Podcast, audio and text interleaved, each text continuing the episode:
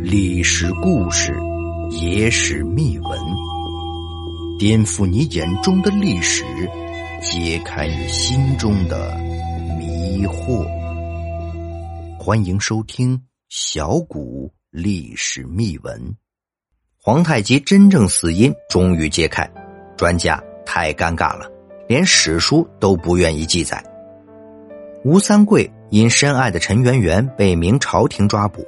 他指挥返回山海关，不仅向多尔衮带领的清军投降，并且背叛明朝廷，成为清军的座上宾，为清军彻底消灭南明势力立下了汗马功劳。实质上，清军入关不仅是吴三桂山海关的叛变，还有朝廷皇帝皇太极的运筹帷幄。可惜的是，在清军入关的前一年，这位帝王猝然崩逝，原因令人叹息。史书上对皇太极的死是这样记载的：世袭亥时，无疾崩，年五十有二。一位征战四方、身体康健的皇帝，竟突然猝死。史书对此也并无详细记载，这不免令人生疑。皇太极是努尔哈赤的第八子，从小深得努尔哈赤的宠爱。一方面，因为努尔哈赤与皇太极生母孟古哲哲感情深厚。另一方面是皇太极从小聪明伶俐，文治武功皆为众兄弟中的翘楚，为努尔哈赤解决了不少麻烦。明天启六年，努尔哈赤因战败抑郁而亡，在代善等人的拥立下，皇太极继位。崇德元年，皇太极称帝，定国号为清，大清自此始。同年，皇太极亲征朝鲜，彻底为入主关内解决了后顾之忧。大清问鼎中原，便只剩打开山海关这临门一脚。皇太极生前将针对明朝的军事行动分为入口之战和关外之战。他在世期间共进行了三次入口之战。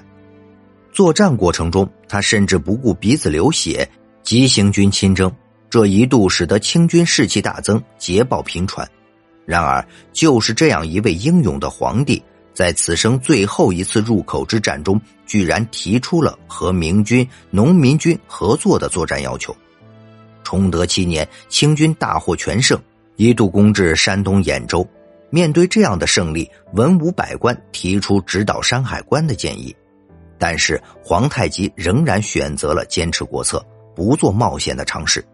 就这样，皇太极在位期间，清军也没踏入过山海关。但是没有皇太极的运筹帷幄、御驾亲征，其后清军也不会那么容易进入山海关。是皇太极为后来的清军入关扫清了障碍。但是，一六四三年，皇太极在盛京崩逝。次年，他的弟弟多尔衮率清军入关。关于皇太极的死因，我们无法从史书记载中直接找到。专家经过考察推论得出。皇太极或因爱妃去世，身心受到打击，郁郁而终。这样的死对于一个皇帝来说，未免太过尴尬，所以连史书都没有记载。而这位让皇太极深爱入骨的妃子，就是海兰珠。她出嫁皇太极时，早就过了妙龄，也正是因为他成熟的魅力，愈发受皇太极的宠爱。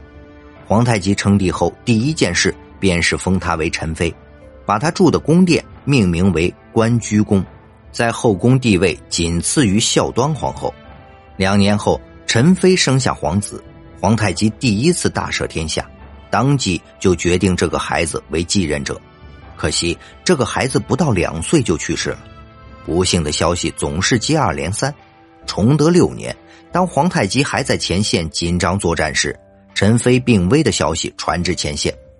纵然皇太极快马加鞭，也没能见到他最后一面。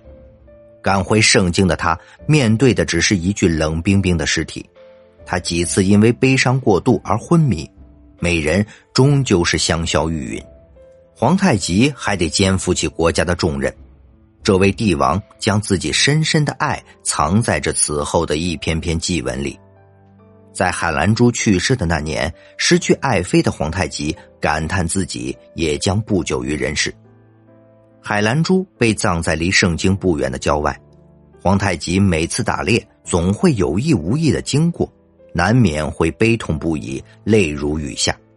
就是在这无尽的哀思中，这位在马背上征战四方的帝王，不久猝然崩逝，葬于沈阳昭陵。好了，以上就是本期的内容。如果您喜欢我们的节目，欢迎点赞、订阅、转发，感谢大家的支持。